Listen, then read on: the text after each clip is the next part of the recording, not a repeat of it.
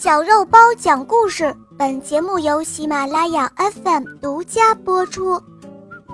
下面请收听《巨人和春精灵》演播，肉包来了。巨人和春天发生了什么样的故事呢？啊，小伙伴们，赶快跟我一起来听一听吧。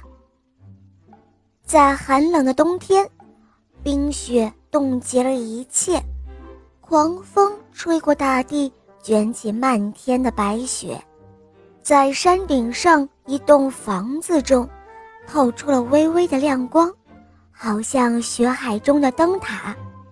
一缕风钻进了窗户，把房子里正在打瞌睡的巨人给冻醒了。巨人睁开了眼睛。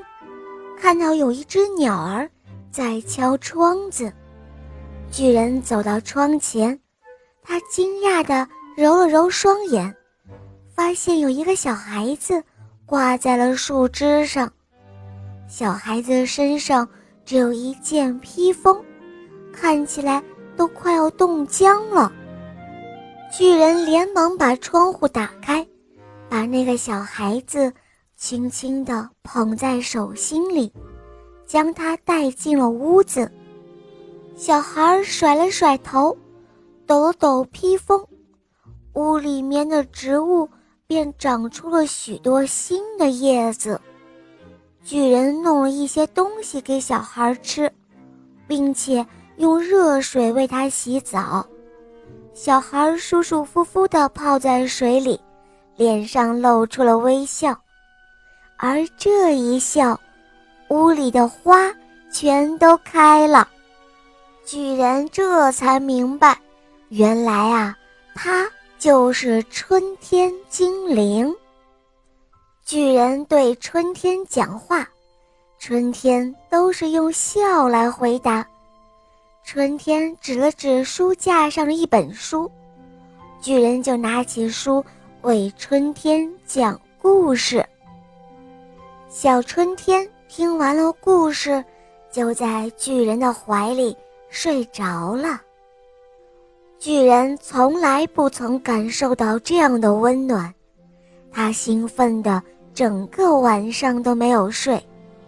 第二天早晨，村子里的孩子看到巨人的房子周围闪着金光，孩子们很好奇，便都跑了来，扒在窗户上。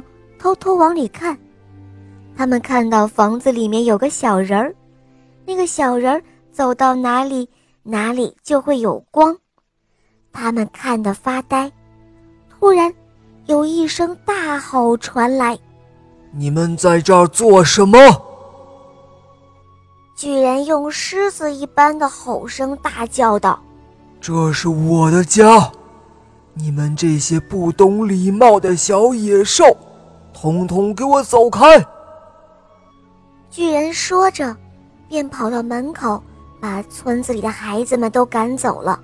接着，巨人走回屋来，乒铃乓啷的把门窗都紧紧关上，还把春天的披风也咔嚓一声锁在了箱子里，高高的摆在书架上。春天知道巨人不想让他走。但是他非走不可，否则花儿怎么开呢？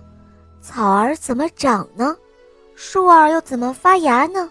河水怎么解冻呢？还有那冬眠的松鼠和小熊。春天趁着巨人休息的时候，把几本书堆起来，踩上书本，顺着那叶子往上爬。他爬呀爬呀。刚刚爬到箱子边，就被巨人发现了。巨人把钥匙拿走，然后藏了起来。春天拿不到披风，就走不了了。巨人为了让春天高兴，动手做了一个玩具木马。可是，春天只是摇摇头。春天一直望着窗外。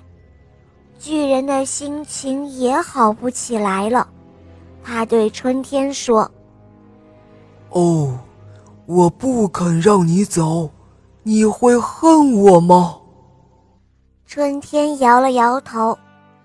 巨人接着又说：“我不是故意的，你来了之后，我才明白什么叫幸福。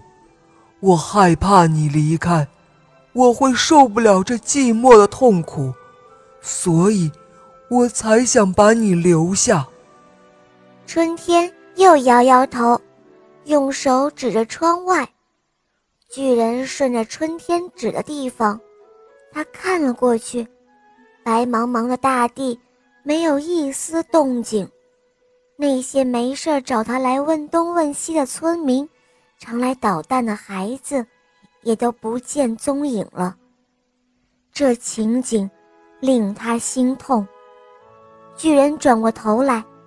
当春天看着他的眼睛时，他突然感觉到一股力量从心中涌了上来，有一个声音在说：“你比别人高大，心却反而很小。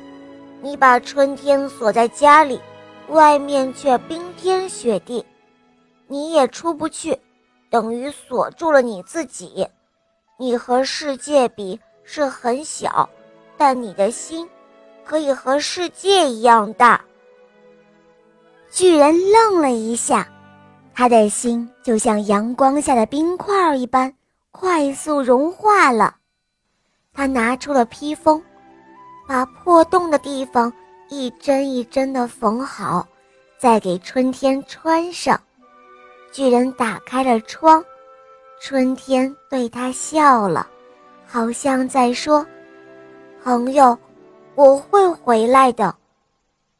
雪停了，空气变得渐渐柔和了，阳光透过厚重的云雾，照射在春天的身上。